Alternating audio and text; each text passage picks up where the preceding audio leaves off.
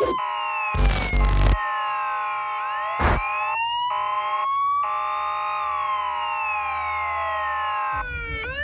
Dos hombres y una mujer fueron asesinados en el interior de un centro botanero de la colonia El Retiro. Uno de los presuntos homicidas fue detenido cuando viajaba en un Jetta rojo, a la altura de la glorieta ubicada en Boulevard Las Torres e Hidalgo. Los hechos ocurrieron después de las 2.30 de la tarde, en el negocio que se encuentra ubicado en las calles Aurora, esquina con Citácuaro. Hombres armados arribaron al local llamado La Cruz en un automóvil Jetta rojo, según contaron testigos del triple homicidio.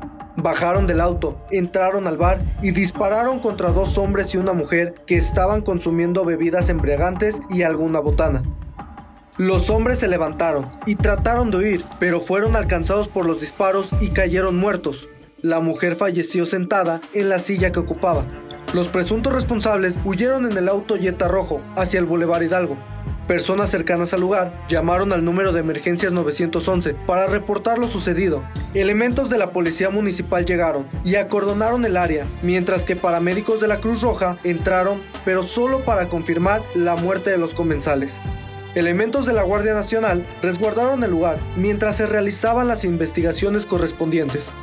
El conductor de un automóvil Jetta rojo fue detenido en Hidalgo y las Torres, aparentemente con un arma de fuego fue presentado ante el Ministerio Público en donde se determinará si participó en los asesinatos. Este lunes se registró una nueva masacre en Jaral del Progreso. Hombres armados atacaron a los asistentes a un velorio, dejando cinco heridos y cuatro muertos. Los hechos ocurrieron poco antes del mediodía de ayer en las calles Rafael Cepeda y Felipe Ángeles de la colonia Emiliano Zapata, cuando hombres armados llegaron en al menos dos camionetas y comenzaron a disparar a diestra y siniestra.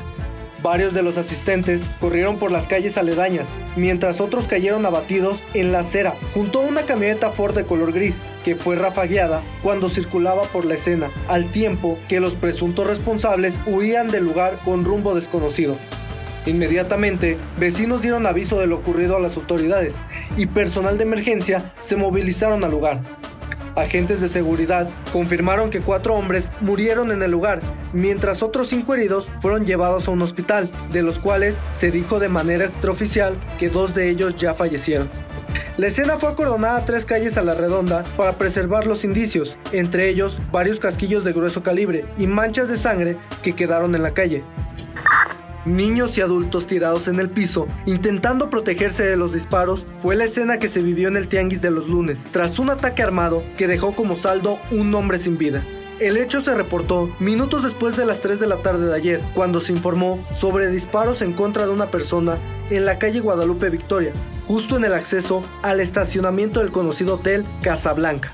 Comerciantes dijeron haber escuchado al menos una decena de disparos, trabajadores y clientes del tianguis se tiraron al piso por temor a ser alcanzados por las balas.